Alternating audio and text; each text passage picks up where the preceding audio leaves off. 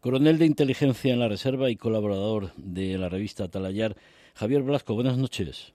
Buenas noches, Javier. Buenas noches. Leemos con mucha atención, coronel, sus eh, artículos, el último Guerra Híbrida, pero nos quedamos con el anterior, la Guerra del Agua, porque creo que es una perspectiva, un aspecto que, usted analiza y que además con profundo conocimiento y una perspectiva real por la labor que ha desempeñado en su carrera profesional y que muchas veces no se tiene tan, tan, tan en cuenta. ¿Qué puede representar el control del agua? ¿Qué es la guerra del agua, como usted explica en su artículo en Atalayer? Pues es bien sencillo.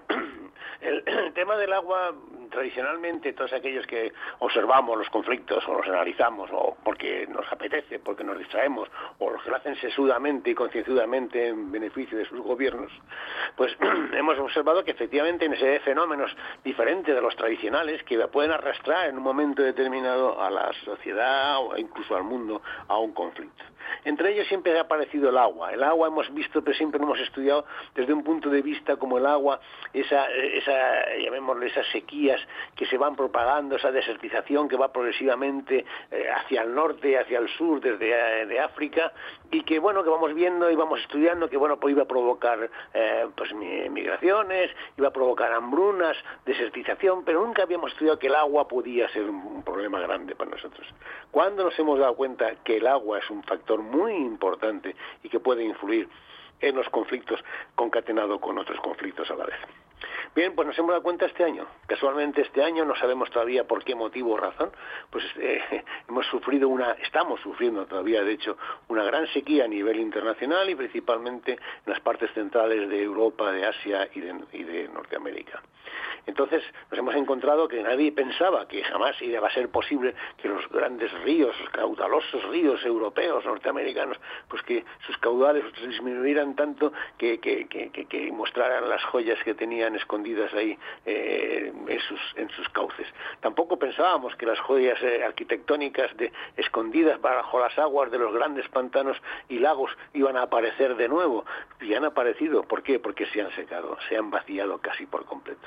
Entonces eso que nos ha traído, nos ha traído unas grandes repercusiones, ha traído un problema muy grande de, sequedad en el ambiente, en el monte, en los prados. Nos ha caído unos grandes incendios de tal manera desastrosos que nunca jamás habían sido vistos y muchas veces eran imposibles de, ser atacados directamente con los medios que usamos ahora mismo y son muchos y muy variados.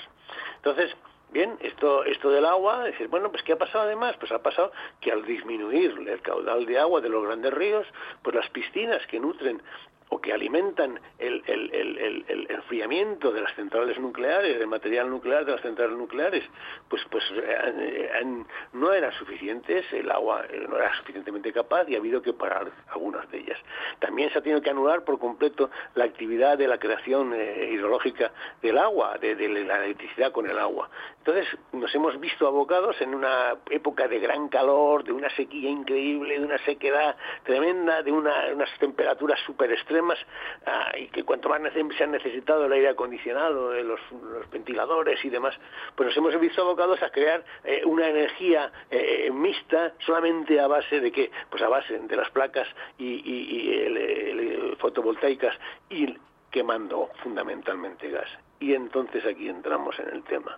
Resulta que el gas está en manos, sobre todo en Europa, en manos de un señor, un sátrapa que se llama Putin. Él abre, cierra el grifo, ahora lo tiene cerrado y nos ha estado jugando y está jugando con nosotros. Entonces nos hemos encontrado que no somos capaces de crear una, eh, una generación de, energía mixta que palíe los, las necesidades en los momentos de los picos altos. Y entonces el agua, pues el agua está jugando un papel muy importante. Sabiendo que el agua está jugando un papel importante y no tenemos agua, pues entonces les restringimos el gas. Y además, como el agua es muy importante para las cosechas, para, los que, eh, para la creación de cereales, la alimentación del ganado, la alimentación del hombre, pues entonces, si yo también lo que hago es los graneros míos que tengo en mis territorios, que son los que surten y nutren a gran parte del territorio europeo, africano, incluso asiático, los cierro también, pues entonces ya tengo creado un conflicto de muy difícil solución.